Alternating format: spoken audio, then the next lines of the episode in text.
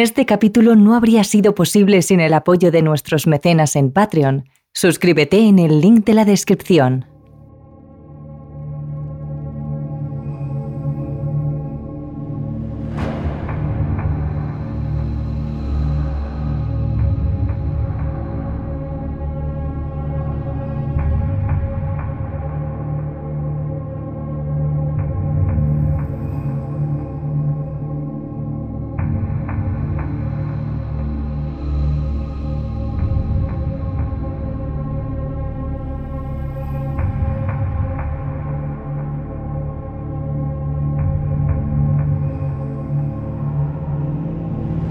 La vida y la muerte conviven en todas partes.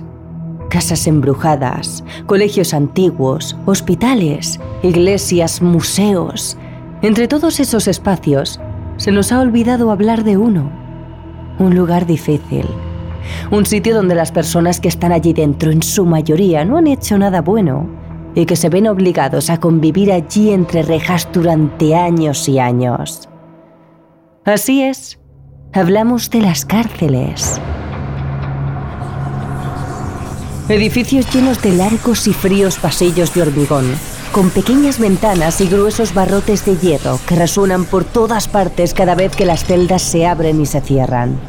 Todo ello rodeado por altísimas verjas para impedir que escape cualquier preso. Son lugares que no gustan a nadie y que albergan mucha maldad y energías negativas. Entre las innumerables prisiones de las que podríamos hablar, nos queremos quedar con una ubicada en Estados Unidos, en Carolina del Norte, más concretamente en la ciudad costera de Charleston. Hay quienes hablan de ella como la cárcel más embrujada de Estados Unidos, una estructura similar a un castillo gris y sombrío, ubicado en el centro de la ciudad, donde miles de hombres y mujeres fueron encarcelados y donde desgraciadamente muchos de ellos perdieron la vida. Una cárcel cuyos espíritus inquietos continúan merodeando por los pasillos de los que hoy hablaremos. Terrores Nocturnos con Emma Entrena y Silvia Ortiz.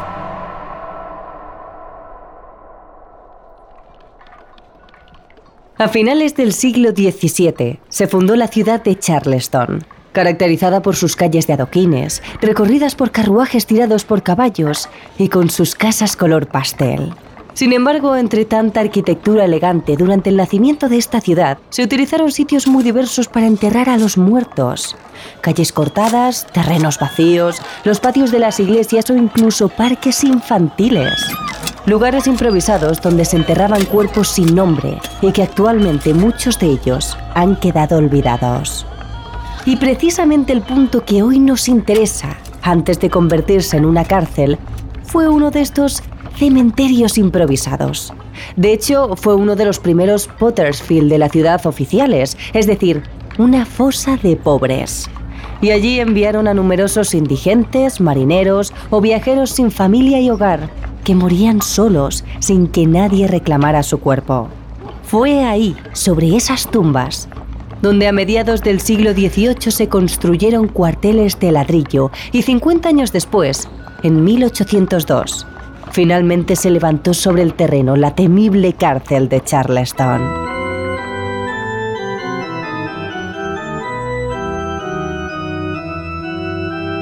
La cárcel de cuatro pisos fue remodelada posteriormente en 1855, añadiendo nuevas celdas para que bajo sus paredes hubieran más vándalos, piratas y asesinos. Pero fuera de la estructura interna de este edificio, lo que verdaderamente llamaba su atención era la fachada. Algo similar a un castillo oscuro y tenebroso, adornado con grandes ventanas, pero todas ellas con barrotes negros que acompañan a la tenebrosa decoración. Alrededor del terreno unos grandes y altos muros de ladrillo impedían que cualquier preso escapara, aunque a día de hoy de esas paredes apenas quedan ruinas.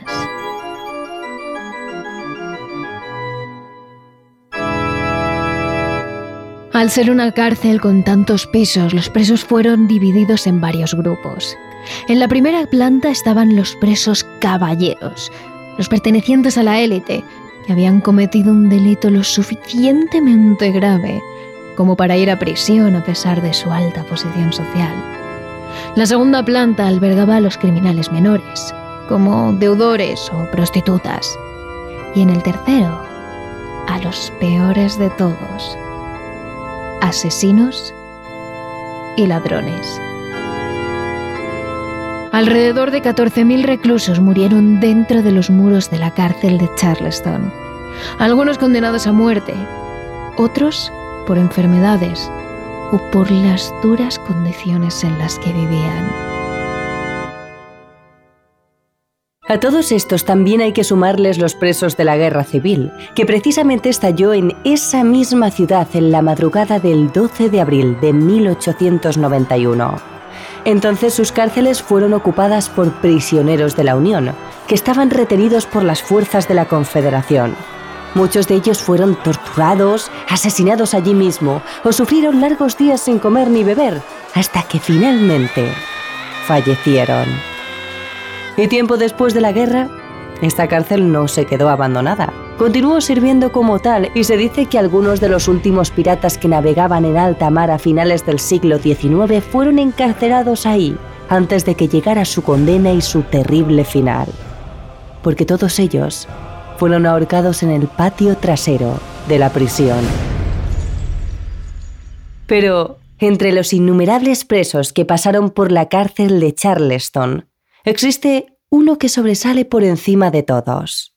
Una mujer Lavinia Fisher, más conocida como la primera asesina en serie de Estados Unidos.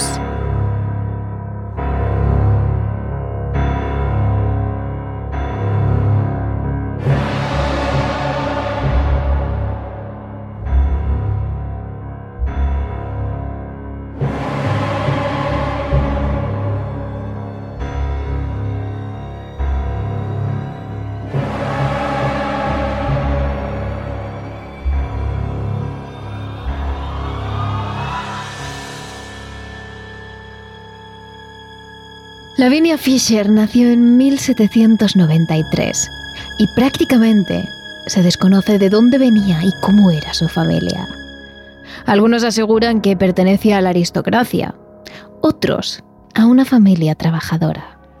Pero lo que sí se sabe es que cuando se convirtió en mujer, contrajo matrimonio con John Fisher, un hombre que tenía cierto poder económico. Eso le permitió a la pareja comprar una de las posadas ubicadas a 6 millas de Charleston, denominada Six Mile House. En la ciudad de Charleston, la pareja Fisher era un matrimonio muy conocido. A primera vista, por su belleza. Él era un hombre de gran porte y amplia sonrisa, y ella, una mujer relativamente atractiva y con una personalidad dulce, pero decidida. Además, al convertirse en los dueños de la posada, su economía creció considerablemente. Por lo tanto, con el paso de los meses, el matrimonio ganó cierto prestigio y reconocimiento entre los habitantes de Charleston. Sin embargo, entre tanta perfección, el matrimonio escondía un secreto realmente macabro.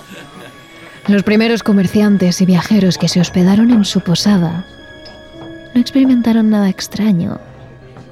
Pero según fueron pasando las semanas, sorprendentemente, comenzaron a desaparecer personas. Gente que viajaba de una ciudad a otra y que había sido vista por última vez camino de la posada de los Fisher. ¿Y qué ocurría con los que desaparecían?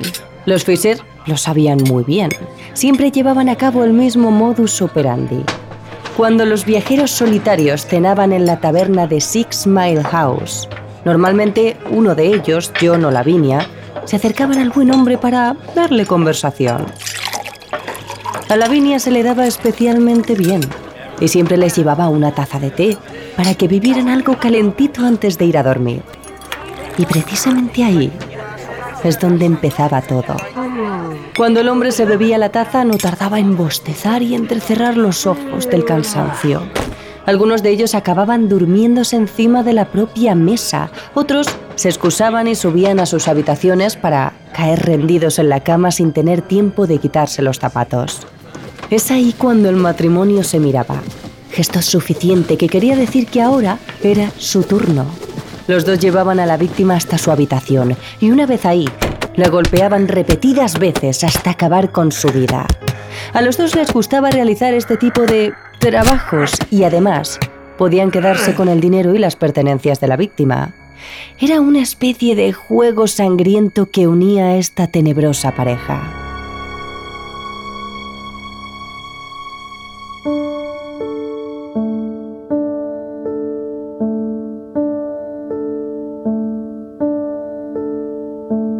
Lo más sorprendente es que estas desapariciones pasaron medianamente desapercibidas. Porque la posada más cercana de la de los Fisher, la denominada Five Mile House, comenzaron a suceder también ciertas cosas extrañas e incoherencias que hicieron a los ciudadanos de Charleston fijar la vista en ella. Además, sumado a que la pareja Fisher ya contaba con buena reputación en gran parte de California del Sur, los rumores sobre las desapariciones en su propia posada no eran del todo creíbles para algunos. Es así como los ciudadanos decidieron unirse para acabar con el vandalismo de a los alrededores y decidieron comenzar por la posada más cercana de la de los Fisher, la llamada Five Mile House. Se decía que sus dueños robaban las pertenencias a algunos comerciantes e incluso otros habían desaparecido sin dejar rastro. Las personas se agruparon alrededor de esta y comenzaron a gritar a los dueños que salieran si no querían arder vivos junto a su propio negocio.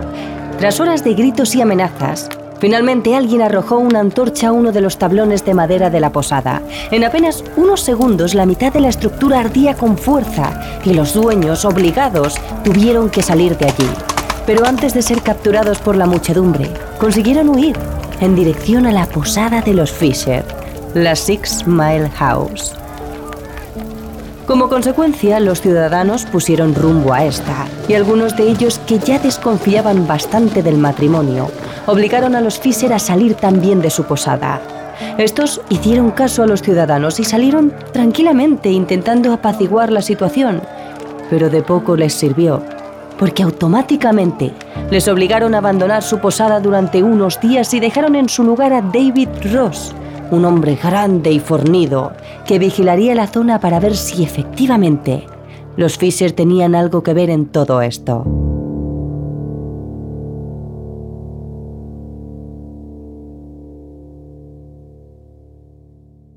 Demasiado confiados fueron los ciudadanos de Charleston, en especial David Ross, que se quedó solo en la posada.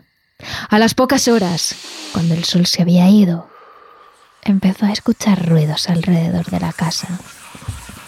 Pisadas, susurros, y una de las veces fue capaz de ver unas sombras cerca de la ventana. El hombre decidió salir fuera y amenazar a los saqueadores, pero no tuvo tiempo de volver a la posada, porque uno de ellos le cortó el paso. Era William Wayward, uno de los dueños de la posada más cercana que había quedado reducida a cenizas. Antes de poder reaccionar, varias personas le atacaron por la espalda. Ross intentó defenderse, pero le tiraron al suelo. Lo poco que pudo ver antes de salir corriendo de allí fue varios hombres, entre los que le llamó la atención el rostro de uno, muy similar al de John Fisher, y también la figura de una mujer cuya voz encajaba perfectamente con la de la Biblia.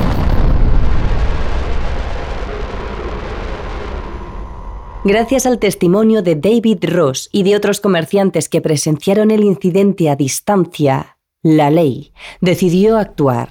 Las autoridades se presentaron a la mañana siguiente en la posada y detuvieron al matrimonio y a los otros dos dueños de la Five Mile House. En el momento de la detención, John intentó que su mujer no fuera arrestada, pero de poco sirvieron sus palabras, porque los cuatro fueron atados y transportados hasta la cárcel de Charleston, y tras ellos, la que fue la posada de los Fisher también quedó reducida a cenizas por orden de las autoridades. Transcurrió casi un año completo entre el arresto de los asesinos y su ejecución. En la lectura de los cargos, los Fisher se declararon inocentes, pero se les obligó a permanecer en la cárcel de Charleston hasta el juicio, que se llevaría a cabo meses después. Mientras, los otros dos cómplices, los dueños del Five Mile House, sorprendentemente, quedaron en libertad bajo fianza. El jurado rechazó totalmente las declaraciones de inocencia de la pareja y los declaró culpables de robo en la carretera, que por aquel entonces era un delito capital. Posteriormente, los jueves obligaron a permanecer encerrada a la pareja hasta la próxima sesión de la corte. En ese tiempo los Fisher no pudieron contenerse. Necesitaban salir, necesitaban ser libres y entre ambos trazaron un plan. Porque sí, estaban en cárceles cercanas dentro de la prisión de Charleston y tenían claro que a través de los ventanales podrían escapar quitando los barrotes. Así fue como, una noche, a través de una de las ventanas de la cárcel de Charleston se lanzó una larga cuerda hecha de tela. Esa cuerda salía de la celda de Lavinia, que junto a su marido se disponían a escapar. Fue John el primero en bajar por la cuerda y cuando le quedaban apenas dos metros para llegar, las sábanas se rompieron. Lavinia se asomó angustiada a través de los barrotes y John se quedó mirando a su mujer. No se iba a ir sin ella. Por más que intentaron trazar otro plan alternativo, los guardias detuvieron al hombre y lo volvieron a encerrar. Finalmente, el 4 de febrero de 1820, se dictó sentencia Ambos serían condenados a la horca en el patio trasero de la cárcel de Charleston. John aceptó el consejo del reverendo que fue a visitar a la pareja la noche antes de ser ahorcados, pero Lavinia no le permitió entrar a su celda. Cuando fueron llevados a la horca, el reverendo leyó una carta que John había escrito esa misma noche, en la que decía haberse convertido al cristianismo y aseguraba no poder ser ejecutado por algo que era mentira, que él no había hecho. Por más que incluso el propio Fisher suplicó frente a los jueces y a los ciudadanos que no le mataran, acabó sucediendo lo que el jurado había dictado. John fue ahorcado. Sin embargo, al contrario que él, durante todo el número que se montó antes de ser ahorcado, Lavinia se mantuvo firme. No expresó culpa, pena, miedo o tristeza. Estuvo quieta, firme mirando a los jueces a los ojos y al público con una actitud serena. En el momento en el que se le colocó la cuerda alrededor del cuello, Lavinia dijo, frente a todos, Si alguno de ustedes tiene un mensaje para el diablo, dígamelo ahora porque lo veré dentro de poco. Tras estas palabras, fue ella misma la que se tiró del escenario. No fue empujada por nadie. Quiso matarse y que ninguno le arrebatara su propia vida. Las muertes de los Fisher se sumaron a otras tantas que habían sido arrebatadas bajo las paredes de la cárcel de Charleston, y otras muchas que también les sucedieron. No fue hasta 1939 cuando la cárcel de Charleston cerró sus puertas definitivamente y pasó a ser propiedad del gobierno de la ciudad. Así estuvo durante 61 años y en el año 2000 el Colegio Americano de las Artes de la Construcción adquirió la cárcel de Charleston para su uso como campus y sede. Tiempo después, en 2016, otra empresa compró la propiedad al colegio para preservar su estructura y restaurar la arquitectura dañada. Actualmente, algunas agencias turísticas realizan visitas al museo, donde no son pocos los que han afirmado ver, oír y sentir presencias en la antigua cárcel de Charleston.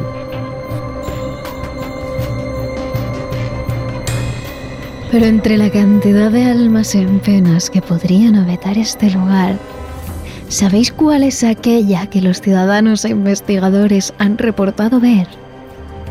el espíritu de la mismísima Lavinia Fisher. En 2011, un equipo de expertos investigó la cárcel durante la noche. Abrieron el solar, única y exclusivamente para este pequeño grupo de personas que pasaron toda la madrugada despiertos, grabando y recorriendo el lugar. A la mañana siguiente, tras recorrer el lugar, en una de las grabaciones que captaron, la propia mujer susurró al micrófono las siguientes palabras. El diablo. Pero lo peor de todo es que los encuentros con Lavinia Fisher no quedaron aquí. Hay otras personas que afirman haberse topado con el alma vengativa de esta mujer.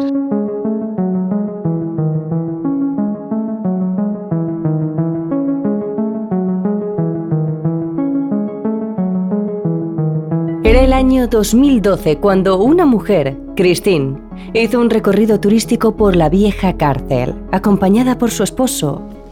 Era su primera gira por un lugar encantado y debía reconocer que estaba nerviosa. A medida que fueron entrando al lugar y traspasaron la puerta de la cárcel, sus nervios se incrementaron, hasta que llegaron a su punto álgido al ver las celdas y sentir la opresión que se respiraba en el lugar, tan gris tan cerrado, tan oscuro. El guía que caminaba delante de la hilera de turistas que visitaba la cárcel les animó a que tomaran tantas fotos del lugar como quisieran. Y Christine lo hizo. Comenzó a tomar fotos con flash, retratando cada lugar por el que pasaban. Las celdas, los comedores, el pasillo central, los baños, todo. Y en un principio no vio nada fuera de lo normal, más allá de las malas energías que le transmitía el lugar. Su grupo avanzaba poco a poco, mientras el guía les explicaba más sobre la historia.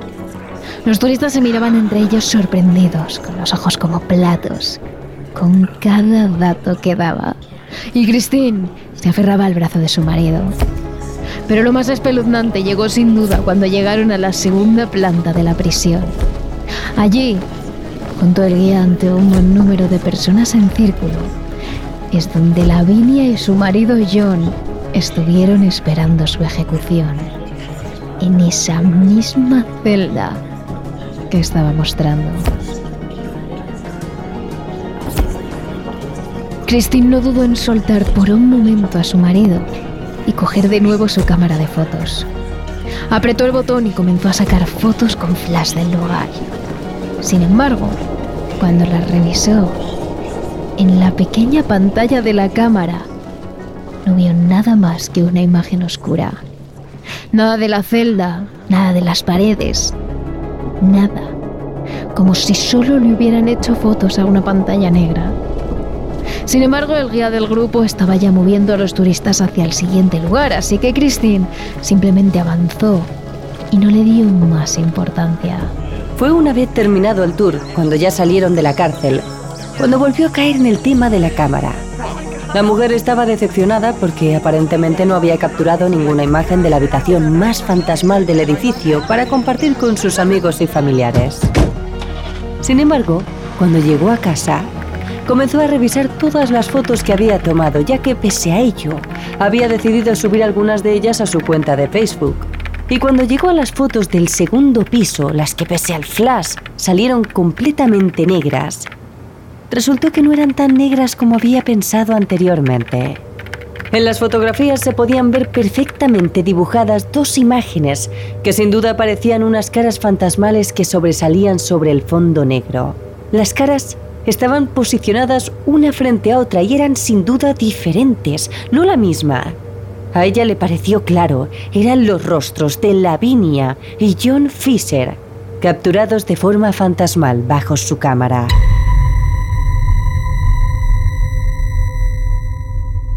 Sin embargo, en la vieja cárcel de Charleston hubo, como hemos contado, muchos más presos. Presos comunes menos conocidos que Lavinia Fisher y su marido, pero que realmente pasaron por los mismos tratos que ellos. Que vivieron entre cuatro paredes, casi sin ver el sol, sin libertad, con un trato vejatorio y una escasa comida durante el resto de sus días. Por eso, son muchos los que dicen que en la antigua cárcel de Charleston se esconden, además de los fantasmas del conocido matrimonio Fisher, el de muchos otros presos comunes.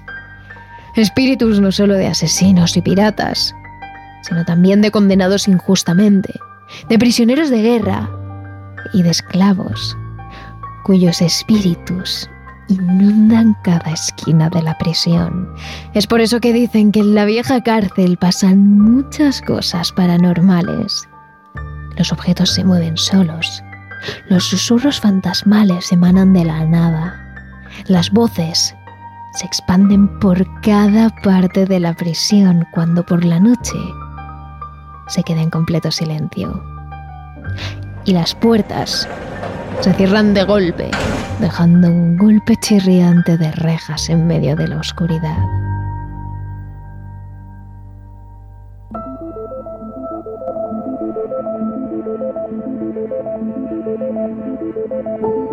Más allá de los reportes de los fantasmas de los Fisher, ha habido reportes de otros tipos de fantasmas que también recorren la antigua cárcel de Charleston.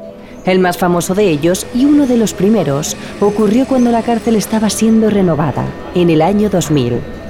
La prisión había permanecido cerrada durante meses para evitar la contaminación de la pintura con el plomo, así que cuando los trabajadores y los obreros volvieron a la parte interior de la prisión, la encontraron llena de polvo, un polvo entre gris y blanquecino típico de los lugares en desuso. Lo extraño fue que entre ese polvo se encontraron huellas humanas que recorrían la prisión. Huellas que no podían ser de ninguna persona física, ya que la cárcel estaba completamente sellada en puertas y ventanas y protegida por alarmas y por los mecanismos propios de una cárcel como rejas y vallas. Nadie, al menos nadie humano, había puesto un pie en esa cárcel. Sin embargo, las huellas recorrían toda la prisión. Pero los hechos extraños no acababan allí. Una vez, los obreros se quedaron trabajando hasta tarde. No mucho, pero sí hasta el atardecer. Estaban arreglando el segundo piso, inclinados sobre unas esquinas, mientras hablaban animadamente y trabajaban con sus herramientas en mano. De repente el ambiente se vició. Los trabajadores quedaron en silencio. Pararon de trabajar. Entonces, por el pasillo que tenían a su derecha, comenzó a sonar un silbido que tarareaba una antigua melodía. Después, pasos largos y pesados, como aquellos de los que caminan de un lugar a otro haciendo guardia. Poco después, vieron como por ese pasillo aparecía un guardia de la prisión, con su traje del siglo anterior y rifle en mano, patrullando por esa segunda planta algo que compañeros que trabajaban desde fuera pudieron observar también desde la ventana. Entonces, sin que los obreros pudieran hacer nada por evitarlo, el fantasma del antiguo guardia de la prisión se abalanzó sobre ellos. Con el rifle en la mano, salió corriendo hacia ellos. Los obreros se cubrieron la cara, sentados, esperando a que llegara la carga. Sin embargo, esta nunca llegó. El guardia desapareció en la nada, en el polvo, antes de que pudiera alcanzarlos. Los trabajadores entonces descubrieron sus caras y se miraron los unos a los otros. Había sido todo real. Al principio pensaron que no, pero lo habían visto todos, a la vez, incluidos sus compañeros de fuera. Eso les decía lo real de lo que habían vivido. Pero como hemos mencionado antes con el caso de Christine, en los tours también han ocurrido muchas cosas paranormales. Mientras los turistas avanzan guiados por una persona que cuenta la historia de la cárcel, dicen que hay pesadas puertas enrejadas que se cierran a su paso, dejando a veces a varios de ellos encerrados en una sala que nadie puede abrir y de las que no pueden salir, creándoles una terrible ansiedad. En ocasiones, apenas se puede escuchar la voz del día entre los golpes y los pasos que asolan la prisión y las voces fantasmales que la recorren por completo, llegando a los oídos de los visitantes con un escalofrío que les recorre el cuello y les pone la piel de los brazos de gallina. Hay un montacargas, el que funcionaba para los materiales de cocina, que se pone en marcha solo, chirriante, cada vez que alguien se acerca. Aunque no haya nada para tocarlo, o ni siquiera haya corriente eléctrica que lo alimente. Otros objetos se mueven o desaparecen. Lo más propenso a desaparecer son las joyas, sobre todo las que llevan las mujeres. Dicen que sienten tirones en los cuellos cuando llevan collares, que sus pulseras se abren y caen al suelo, y que los anillos desaparecen por completo. La leyenda cuenta que es el fantasma de la venia, que tiene un cierto gusto por lo caro. Pero son muchos los que dicen que en estos tours los turistas están influenciados por este tipo de historias, por la opresión del lugar y por la historia de la cárcel, que gran parte de lo que ven es su gestión. Pero hay investigadores paranormales e incluso policías que también han visto y vivido cosas. En una ocasión, otro equipo de investigación pidió permiso también para pasar la noche en la cárcel, con sus herramientas, sus materiales, y allí vivió una experiencia aterradora. El equipo comenzó a recorrer sala a sala, grabando con cámaras y con sus grabadoras de sonido, colocando sus herramientas y materiales. Entonces, mientras trabajaban, observaron cómo en un pasillo aparecían varias figuras, humanoides, negras e incorpóreas.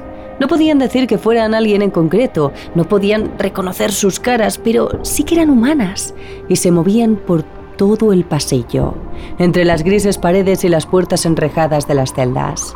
A su alrededor, orbes de un extraño color flotaban en el ambiente, iluminando levemente la oscuridad de la prisión.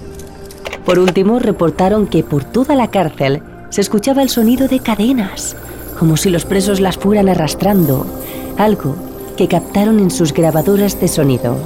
Aunque según los archivos históricos oficiales los presos nunca llevaron cadenas en aquella cárcel, pero quién sabe lo que pudieron hacer de forma extraoficial y cómo trataron a sus presos.